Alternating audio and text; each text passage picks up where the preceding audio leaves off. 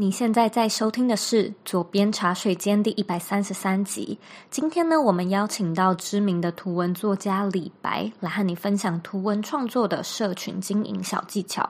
李白利用四言会打造出一个超过十万人追踪的 IG 平台。那在今天的节目里面呢，我们会向他请教他背后的观点和知识，也会和你分享他的绘画新书《疗伤四言会》。如果说呢，你是一位以艺术或者是创作为主的个人品牌经营者，我相信今天的内容绝对能带给你一些启发和收获。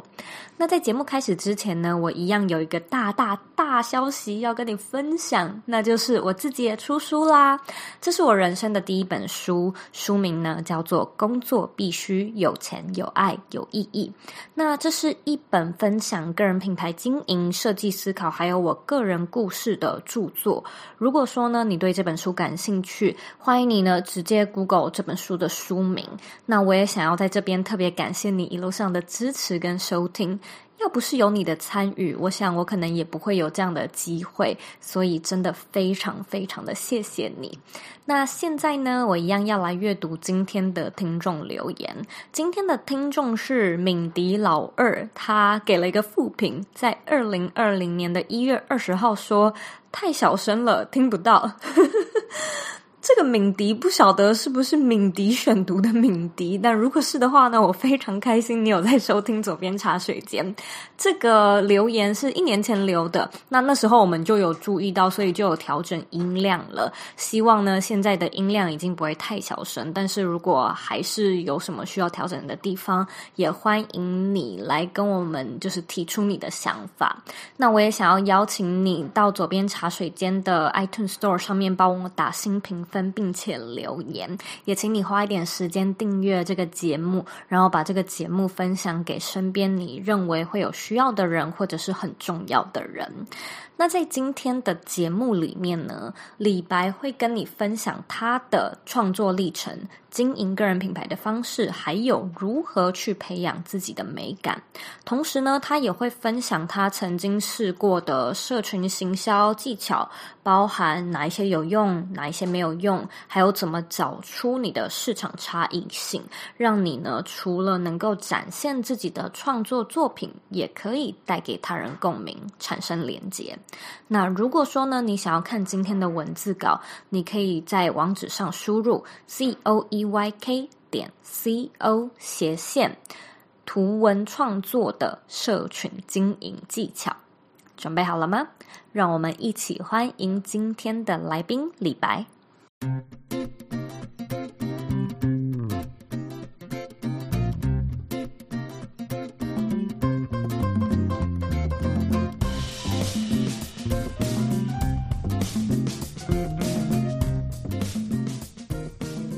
Hello，大家好，我是街头故事的创办人李白。目前呢，我是一个全职的插画家啊，我自己有一个插画的品牌叫做街头故事。街头故事它会收集各式各样陌生人的故事，然后再用插画的方式呈现在网络上给大家看。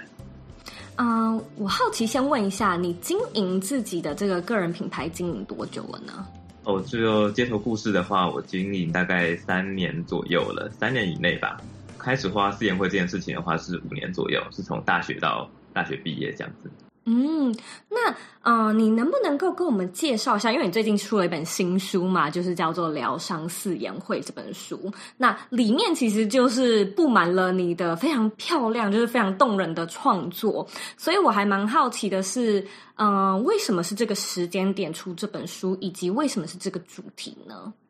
呃，我觉得这件事情就。因为他已经从我大一的时候做到这边，已经做五年了。然后，诶，刚好是在第四年、第五年的时候被出版社的编辑看见。然后，也是因为我故事的素材跟含量其实够多了，他们觉得，诶，其实我们可以在这个时候做这样的尝试看看。那为什么要开始做这件事情？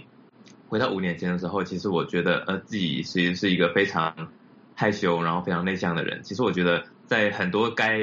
表达自己的场合的时候，我会觉得说，诶，自己其实是不太。不太善于言辞的角色这样子，那其实我遇到很多很多的挫折，比如说报告啊，跟别人聊天啊，觉得哎，都是一个很困难的事情。嗯，所以为了要去呃克服这件事情，我希望可以用一个方法来当陌生人画四言会。那我希望用一个话换一个故事的方式来，在这个过程里面，就是让我可能比较害羞，然后不太敢表达自己的那个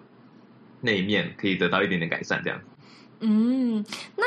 哎，我还蛮好奇的，就是说，虽然我们知道你的那时候的动机有一点算是就是想要克服自己的一些状态，然后也觉得自己比较内向。不过，对于画家而言，我相信你从小就开始训练创作这件事情。你是一直以来都非常喜欢画人物吗？还是说，其实？因为因为画画的面向有很多嘛，就是有像是风景啊，或者是静态物品。你为什么特别选择以人物为主轴呢？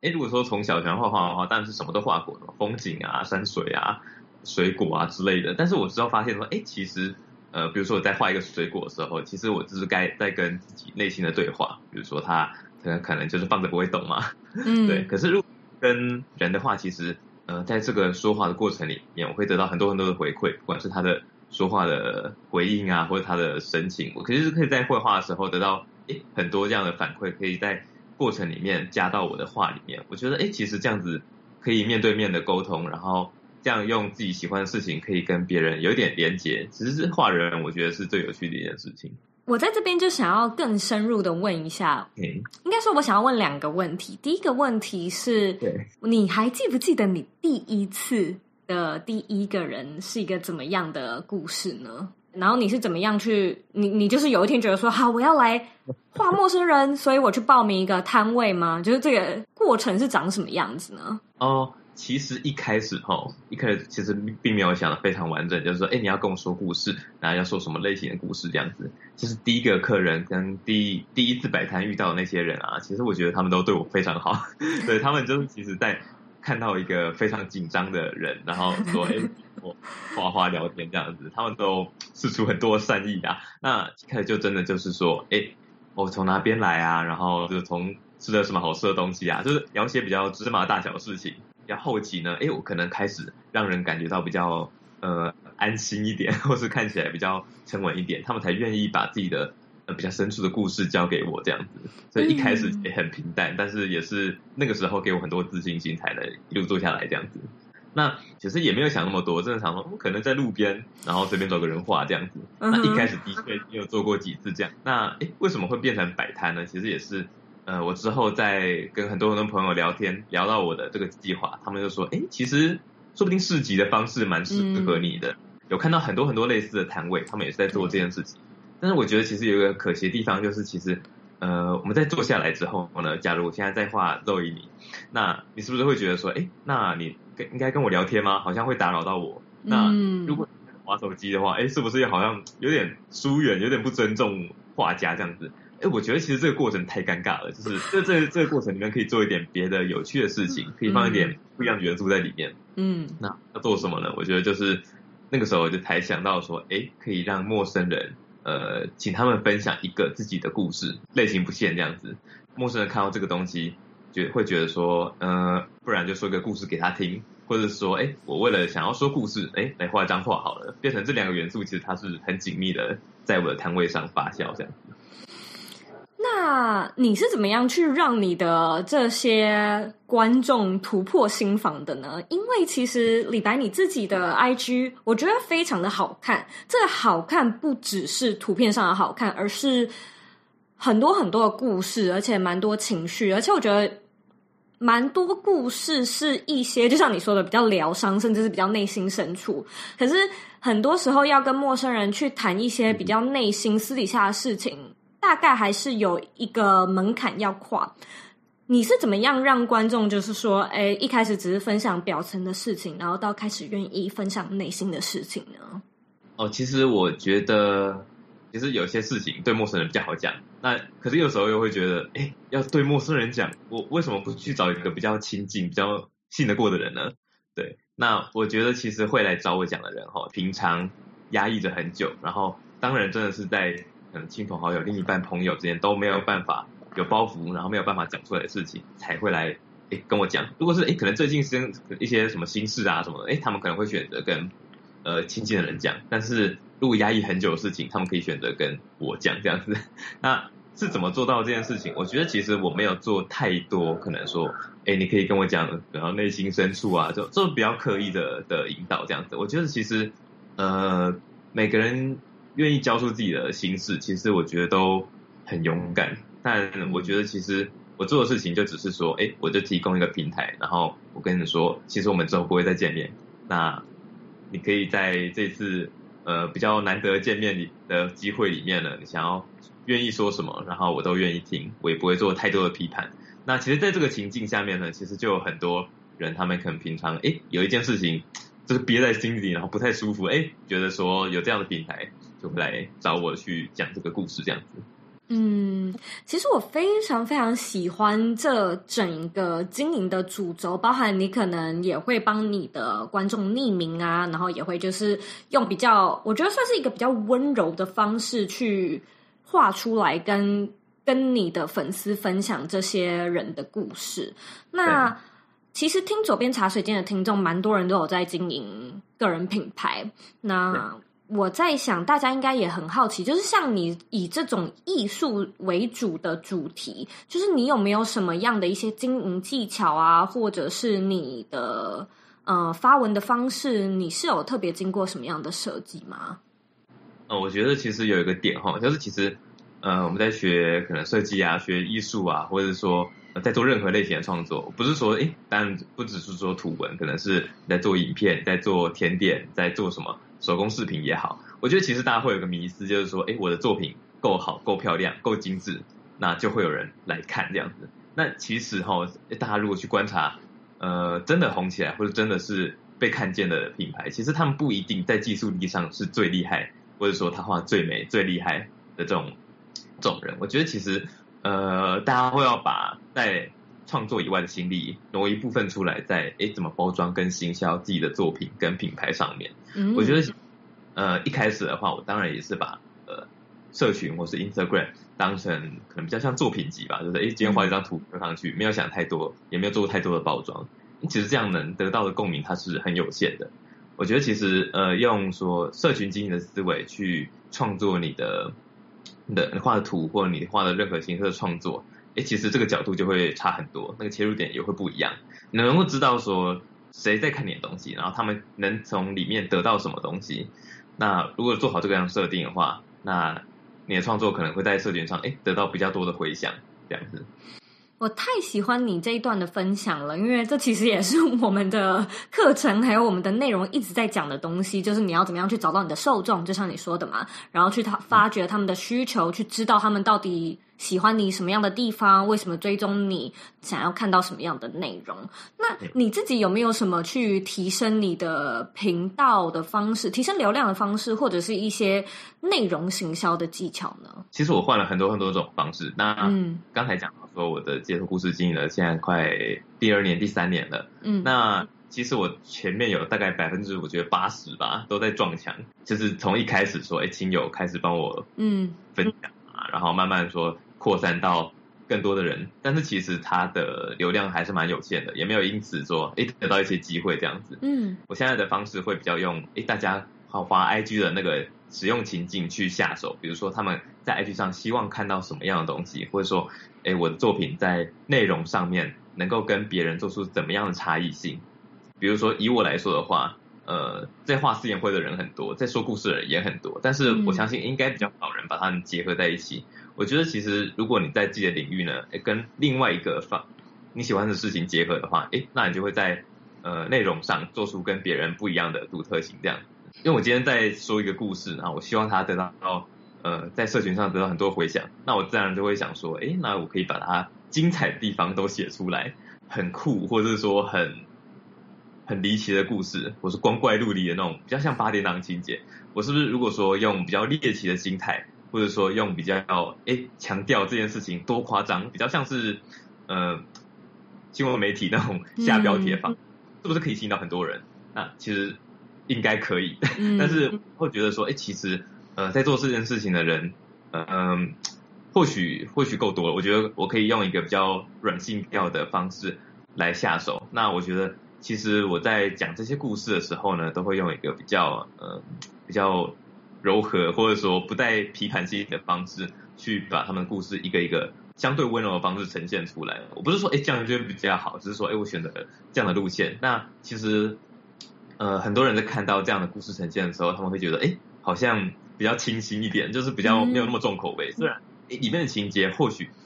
很多很难很让人难过的地方，有很多让人呃可能就是不是那么开心的东西，或是说呃他们看到这些东西可能不是像是我们我们说可能搞笑的东西，其实很容易被转传。那悲伤的东西呢？我觉得它其实如果说你能打到别人内心的深处，但是也能让别人觉得说，诶，或许我。可以跟作者一样，用不一样的角度去看这件事情。那诶，是不是也可以通到我的生活里面？那他们看到这种好像比较呃，跟我以前看过的东西不太一样。嗯、呃，所以我大概是用这样的方式去思考我的贴文跟内容，然后要怎么让他们呃，用我希望的方式被我的受众看到。嗯，我觉得李白其实你用的方式就是去找出市场差异性。你可能知道有花夕阳会的人，也有说故事的人，然后也有市场上受欢迎的做法，但是呢，他可能就是去找到一点点在市场上还没有或者是比较不一样的切入点。那这时候，虽然就像他说了，它不是一种保证。能够提升流量或者是保证有票房的做法，但是呢，它确实也让你 stand out，因为在做这方面的，就是用这样手法来呈现的人，可能真的不多。那你能不能够举例一下呢？因为你刚才说你有百分之八十的时间都是在撞墙的，听起来呢，你可能试过很多的不一样的方式，能不能够跟我们分享一下你以前试过哪一些？可能举例一两个，你试过什么样的方式？然后你是怎么样发现他们？不怎么有效的呢？我觉得大家如果要延伸阅读的话，可以直接在我的街头故事 IG 往下滑，就会看到一大一大排的黑历史。哦，真的吗？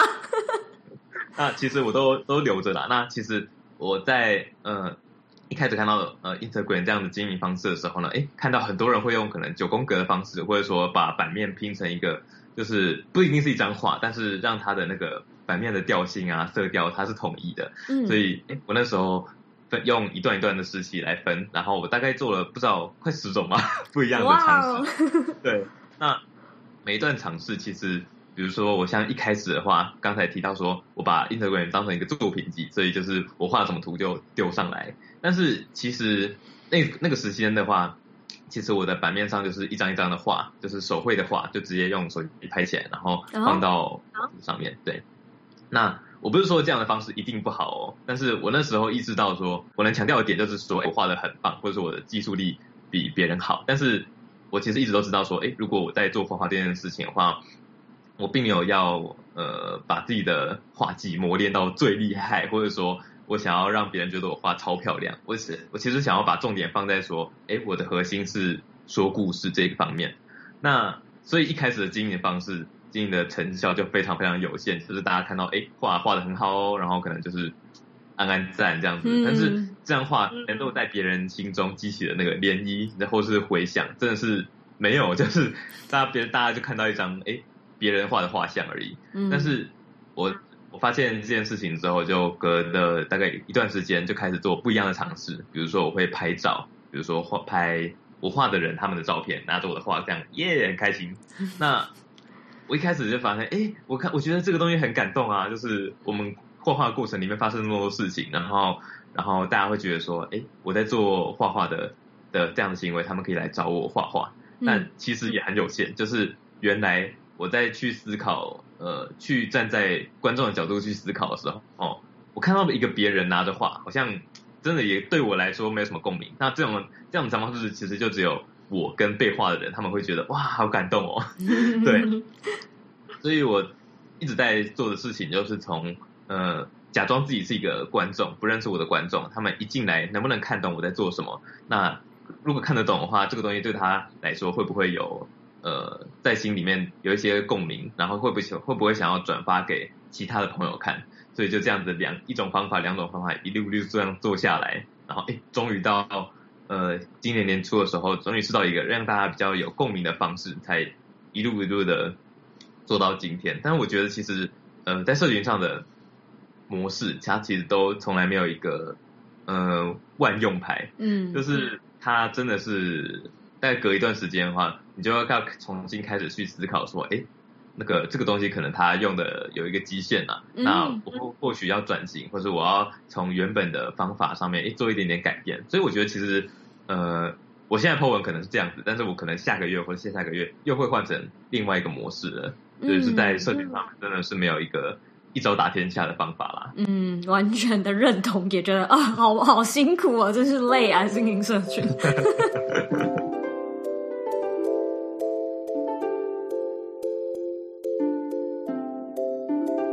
如果你想要打造一个不被地点限制的个人品牌，或者对经营自媒体感兴趣，我们现在开放了一套四天的免费线上课程。在这四天里面呢，我每天会用约十分钟的影片和你分享经营品牌常见的错误、品牌变现的方式，以及如何打造热情、创造价值。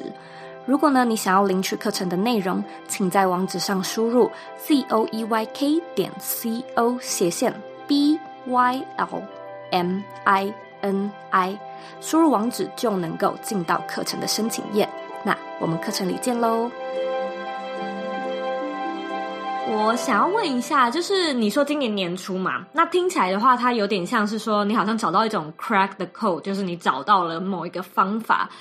我想要听听看你那时候是观察到的是数据上面有什么特别大的变化吗？或者是你是怎么样去找到？因为你刚刚也有说你其实有在做换位思考，所以就是你把自己放在你的观众的角度，这个过程你是怎么样一步一步的去拼凑出他们想要找的内容呢？我觉得要慢慢理清自己的品牌调性跟品牌的。呃，想要传达价值观是什么？嗯，那其实我之前没有想太多嘛，就是诶，画画一个人，然后大家觉得很有趣。那我说的故事，它可能比较是用一个文字附加的形式附加在文里面。那之后我开始去思考说，诶，我的特色到底是什么？然后我的要怎么样方式可以呈现？诶，原来我画的故事，他们都真实发生过。那到底要怎么呈现这件事情呢？那我之后就发现。我的方法呢，是用插画的方式，然后让大家被吸引进来之后，在可能图片中穿插一些照片，让大家知道说，哎，原来当下真的有这样的场景，当下真的有这样的人，他愿意去找我做这件事情，然后变成说，哎，照片、文字跟插画这三个东西都是很紧密的元素融合在一起，然后大家看到会觉得说，哎，不管是不是你是不是本来就对图文有兴趣。他会也会愿意来收看这样账号的内容，所以其实有很多人他给我的回馈是，哎，我从来没有在追踪图文画家画家，其实我也对艺术设计东西真的没有兴趣，但是你是我第一个追踪的图文画家，但是我不不觉得说，哎，我我是画的比别人好，或者说我我是会我的品牌调性就是比他别人呃设定的更更赞这样子，他们被吸引的其实是我里面的故事，就是他们喜喜欢是看看故事，而不是说哎喜欢看看画。意识到这件事情之后，比较知道说，哎，大家是什么样的东西会造成共鸣这样子。你那时候有没有曾经想过说，我要做一个幕后的画家，就是我让我的画，呃，全部都在台前，但是我自己，对对对，就是我自己到底是谁，或我的个人风格似乎不是那么重要。嗯。你有想过这件事情吗？我觉得这是另外一种做法，就是其实两种路线嘛，要么是露脸。啊嘛，要么是不露脸。刚才讲到这个不露脸的方式，其实就是用，嗯、呃，可能其实市面上很多很知名的画家，他们都是用这个这个方式。他们可能会有一个自己的形象，或者说用一个可爱的吉祥物之类的。嗯嗯嗯。那我觉得这跟我的内容有关系啦，因为，嗯、呃，我故事就是我一个一个去收集陌生人故事的过程。那如果别人没有一个固定的角色去也知道我的我的品牌在做什么的话，其实。呃，他们可能会看的比较失焦这样子，所以我最后的决定是把我自己个人，比如包括我本人的的照片啊，还有个那个我平常生活里面都全部放到我的创作里面。嗯，所以呃，我觉得这是内容不一样啦，所以就是会选择的方式，哎，就是两种路线。那跟我觉得刚才也讲到，就是像是肉眼看我的账号的时候，哎，会觉得说，哎，我是认这个画，不是认其他的东西。我觉得这是一个很好的事情，就是其实。在做创作的时候，我觉得我们在创作的形式只能是我们品牌的表皮而已。品牌的灵魂的话，它其实是我的我的话是故事，或是说，如果以套用到大家身上的话，可能是你想要传达的核心理念是什么。那你的创作其实它是它的表皮，就是说，哎，你要怎么用呃大家希望看到的形式套用到诶这个东西上面。所以其实是一个是里，一个是外。但是太多人会把。哎，我画画就是我的一切，就是我的画技，我的画画特色在哪里？我觉得这样的话，诶，其实让大家去认识你的可能性就稍微降低了一点点。嗯，讲到这个，我就想要问你，你有没有想过，假设你今天的频道并不是以故事为主的话，你觉得你可能还会以什么样的方向尝试呢？哦，其实我一开始是想画搞笑的啦。哦，真的吗？对，我就是因为从小就喜欢看一些图文作家嘛，那我今天当然就觉得说，哎，我生活里面好像也有蛮多，就是很多很白痴、很好笑的事情，当然可以分享给大家来看。其实很多人会误会我说，哎，你是不是一般是一个严肃人？没有，其实我如果有机会的话，其实我很想把一些呃有趣的东西或是好笑的能量传达给大家，这样。只是我现在选的路线是，呃，跟大家的内心深处比较贴近一点的东西。嗯，其实你的绘画风格非常的鲜明。那我其实也认同很多东西，它其实像是社群媒体经营一样。现在你的风格是这样，可是以前可能不一样，那未来可能也会有改变。你的风格真的非常非常有辨识度。那我相信，作为一个画家，搞不好是什么生活上的。呃，电影啊，或者是你的人文文化，或者是你身处的长大的地方，就是各式各样的元素都可能会影响你的绘画风格。我还蛮好奇的是，你的绘画风格有没有受到什么样的元素影响，才发展成今天的这个风格呢？如果讲到风格的话，其实我自己本身对风格的看法，其实我看得很淡，就是我没有说，诶，一定要走哪个路线，一定要做什么事情。那其实。呃，很多来找我学画画的人都会说：“哎，李白要怎么找到自己的风格？”但是我都跟他们说：“嗯、你就好好生活，然后你就会自己 找到一个很佛系的找法啦。”那其实我觉得是风格，它就是像刚才提到，我觉得它就是一个呈现你核心理念的外衣而已。它只是它是让别人认识你的方法，但是它可以是很多变的，它可以慢慢的随着。嗯改变，所以其实如果回顾我这五年的话，其实我每一年的风格都会有一点点不一样。像我最最最最一开始，那没有人知道我的时候，其实我也是画比较日系卡曼的风格。那这 也是到后来之后，哎，我发现我接触到很多可能像是呃美式的动画啊，或者迪克迪士尼啊、皮克斯这样的人物的比例呀、啊，还有他们上色的方式，哎，很多可以学习的地方，然后就把适合我的的元素加到我的绘画风格里面，也慢慢。呃，延续到现在变成说，诶，我觉得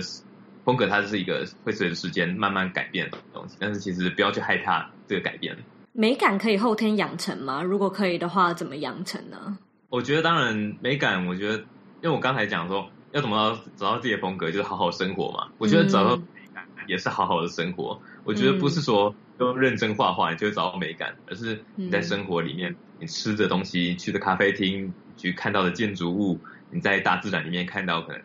呃，植物、动物，还有山山水山水的那些曲线啊，这些色调，其实都是可以加到你的美感里面的。所以我觉得，其实美感它以后天养成的例子的话，我觉得其实像是招牌这件事情就可以拿来讲。比如说，我们可能在台湾长大的时候，哎，我们看到一些比较杂乱的招牌，其实就是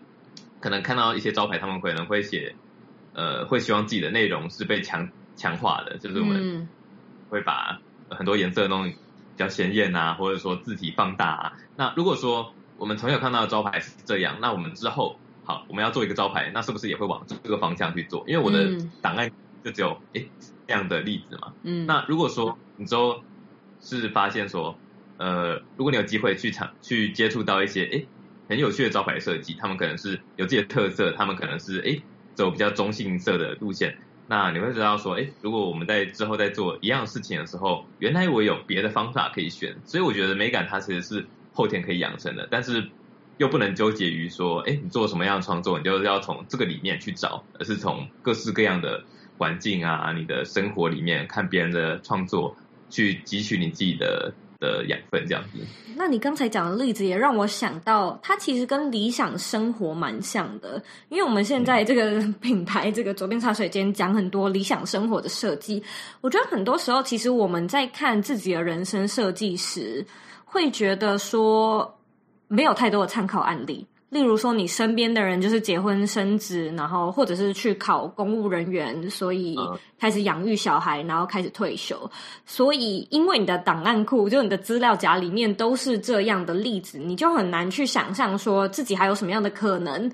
或者是其他人是怎么样过生活的，外国人或者是不同年龄层的人。那如果说你的素材越少，它就像是绘画一样，就是你可以想到能够怎么画的呃灵感，可能也会比较少一点。所以真的就是好好生活，多去看人家怎么样过生活或做设计，你的档案库变得更丰富，你好像就可以更加知道要怎么样去增加自己的美感，或者是设计你的理想生活。真的是这样子，我觉得其实美美感是这样，那理想生活也是这样子。就是如果说，哎，你困受困在原本的既有的认知里面的话，哎，其实你很难去呃得到一个自己希望得到的。的生活的解答啦，嗯，那个像前阵子有一个前辈，他跟我聊到，他跟我讲了一句话，我觉得很赞，就是其实我们这一代人都要去设计自己的工作，因为其实像是好回到十年前好了，我真的没有办法想象说，哎，我之后会当一个可能视觉绘画家，我在做一个品牌，不是说哎我现在做的多好，而是说我真的没有想想象过有这样的生活形态跟工作的模式，嗯，嗯。那我是远端工作，我可以在家里去完成我所有需要的事情，哎，我发现。其实这也是我以前没有办法想象。我想说，因为工作应该就是去公司里面啊，也去打卡上班这样子。所以我觉得，呃，以工作的形式来说，或者以工作的内容来讲，其实大家都要去学的设计自己最适合自己的路线。嗯，我觉得这可能也跟科技和趋势有关，因为十年前也没有 YouTuber 这个职位，未来会存在的东西现在还不存在，所以当然也没有办法想象，就是未来可能你搞不好会去其他星球工作，也所以就是很多很多事情，就是当代我们也许是没有办法突破科技的限制，但就像李白说的，你至少可以设计一下你自己想要什么样的生活跟工作，那利用现有的素材去做，就是各方面的拼凑。也许就可以朝你理想的生活迈进。嗯。对，因为其实这些路线其实都没有一个标准的楷模可以参考，因为每个人都有全新的的路线发展这样子，所以呃，我获取别人的东西只能拿来借鉴，但是你还是要一步一步去拼凑出，哎，最适合自己的方式到底是什么这样子。嗯，那你听过这么多的故事，能不能跟我们分享一个你最喜欢或者你印象最深刻的故事呢？那我就分享一个书里面的哈，刚才讲到说，其实每个陌生人他很多少都是抱着说，哎，我是要来找李白倾诉一点故事，才会来到我面前嘛。那我觉得我要分享的是一个完全不完全不讲的女生，那个女生来到我的摊位面前呢，其实照理来说就是开始一一步一步的开始介绍自己，然后开始讲一些自己的心事嘛。但她就说，哎，其实她只是帮她的朋友。因为他的朋友在国外没有办法来到我的面前画画，他说：“哎，就是他很希望可以帮他完成这个愿望，哎，就来找我画一张图。”但是其实以他来说的话，他本来就不是我的粉丝，他也不是不喜欢就是呃找别人去倾诉自己的心事。他其实跟连跟朋友都不会讲自己呃可能烦恼事情啊，或是一些小秘密之类的。那更何况是对我这样一个陌生人，所以。呃，我当时听到就说，哦，那就没关系啊，那呃，那我们就安静绘画，我们就安静的度过这个十分钟、二十分钟吧。哎，他结果反而让他很意外的是，哎，想说，哎，我可能会想要去挖他的一些呃故事啊，或者说，哎，不然你就讲那个嘛，就是讲一些无伤大雅的事情也没关系。哎，他没有想到的是，我就说，那我们就有默契的安静十分钟吧。因为其实，呃，我觉得这跟我特质有关，就是其实我还是一个很。呃，很习惯就是独处，或者说，哎，跟别人安安静静的度过一些时间这样的的特质。我觉得他当下可能有点吓到，说，哎，你这样子没有问题吗？你不是要做收集故事吗？嗯，好像有点超出他的意料这样子。然后我就说，哎，没有关系啊，反正就是，呃，每个人都有自己倾诉方倾诉心事的方法嘛。有人可能写日记啊，有人可能是。呃，运动啊，什么不一定一定要去找一个人说出来嘛。嗯，那他听到之后说，哎，好像是这样子，哎，就他就开始跟我分享，哎，我倾诉心事的方法就是写日记。然后讲着讲着，他就开始说，哎，我最近写了一个什么啊？然后哎，没想到他就还是默默的，还是讲了，对，还是把我自己心事交给我了。有趣的地方就是说，哎，他选择的方式去是最后跟我讲，但是我觉得其实如果每个人都有自己。合适的出口的话，诶，那这样其实也是一件好的事情啦。然后最后他就跟我讲了一个自己的秘密，然后我就说，诶，那你就要保守这个秘密哦。对，那书中的结尾就是说，诶，其实我到现在也都没有跟别人讲过，你也没有讲过这个秘密，也没有讲。对，就是分享这个故事本身这样子而已。嗯，真的很可爱啊。那今天呢，非常感谢李白的分享。现在我要来问你最后一个问题，就是你认为的理想生活是什么？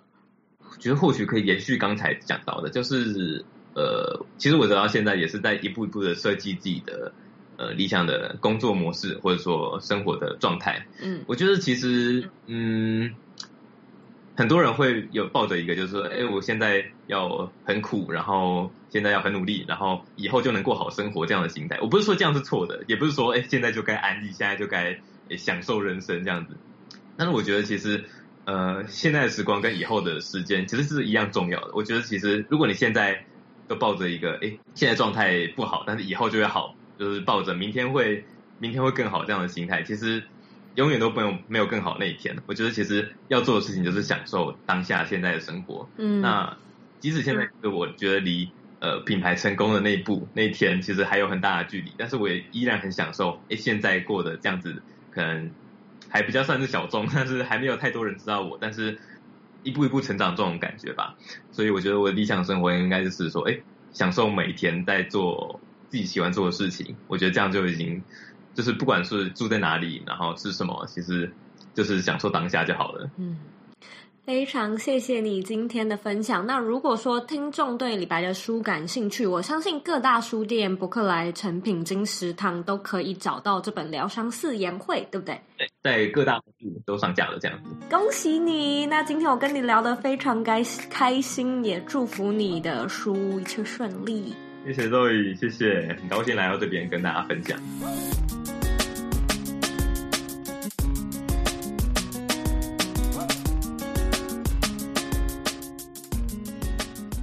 今天的重点整理一。每一位艺术创作者可能都会认为说，只要我的作品够好，就会被看见。但事实上呢，无论你的主题是什么，我们都必须要挪一点心力来想一想，要怎么行销还有包装自己。当我们没有流量也没有知名度的时候，其实大部分的原因真的不是因为我们的作品不够好，而是其他人单纯没有办法看到你的作品，或者是接触到你的资讯而已。因此，你的受众是谁？怎么样让他们有共鸣？怎么样让他想要与你互动？都是呢，我们在经营社群平台时需要特别思考的议题。二，当你有一个想要做的主题之后呢，我们需要花一点时间去做品牌定位，并且找到市场差异化。在这之前呢，你需要做的就是市场调查。以李白来说呢，他可能就是先研究了有谁也在说故事，有谁也在画人像四言会。当你多方比较完，并且搜集资料之后呢，你就可以知道大众的市场的做法是什么，还有你想要用什么样的切入点去呈现，什么样的手法已经很多人使用了，什么样的技巧还没有什么人在做。这时候呢，你就开始能够去找出自己比较不一样的利基点。如果说呢，你对市场定位的内容感兴趣，我们的课程 Bring Your Life 也有一大单元都在教定位跟策略。但是呢，李白也特别提醒，社群上的经营技巧啊，并没有所谓的万用牌。首先，平台的演算法会变。呈现的方式会变，你自己的风格可能也会改变。因此，社群经营是一场无限之战。我们要能够先找到此时此刻适合的经营方式，但是如果想要维持，就是要持续的钻研跟调整，才能够让品牌不断的成长。三。美感要怎么样培养呢？李白说：“好好生活吧。当我们用心生活，品味人生，你会发现大自然的山水景物、曲线、色调、排列方式，都可以让你的资料库拥有更多的库存。有的时候，像是看电影、听音乐、聊天、旅行、写日记，或者是运动，都是一种能够增添你对生活敏感度的方式。美感的养成，如同理想。”想生活的设计一样，当你看得够多，你才能够知道你还可以用什么样的方式来呈现自己的配色跟结构，你才能够知道还可以用什么样的方式与亲密的人相处，或者为自己争取权益。那在未来的时代呢，我们都必须要学着设计自己的工作，而第一步就是先从享受当下，还有拥抱生活开始。在今天的访谈中呢，我其实能够感受到图文创作家要经营品牌真的蛮不容易的。像是李白，他试了好多不一样的方式，才渐渐的拼凑出自己现阶段也许有效的做法。那在每一个测试的当下呢，其实我们都不太能够确定这一次的测试到底能够为我们带来什么样的保证成果。可是也正因为如此，我们才更需要学会享受在这整个过程中，让每一次的尝试都是一种新的冒险、新的体验。如果说呢，你对李白的新书《疗伤四言》会感兴趣，欢迎你呢回到这一集的原文，我们在原文里面呢有相关的连结，也欢迎你多多利用一月的书展黄金月来得到更多的优惠。非常感谢你今天的收听。如果说呢，你有任何问题或者有任何的想法，你都可以回到我的网站或者是 Instagram 上面找我。我的网站网址和 IG 的账号一样是 zouyk 点 co。你可以截图这一集的节目，并且分享到你的 IG Story 上面，tag 我和李白，让我们知道你有在收听，让我们知道你的看法。最后的最后呢，我想跟你说，你是你人生的负责人，你有权利，也有能力去过你热爱的生活。那我们下次见喽。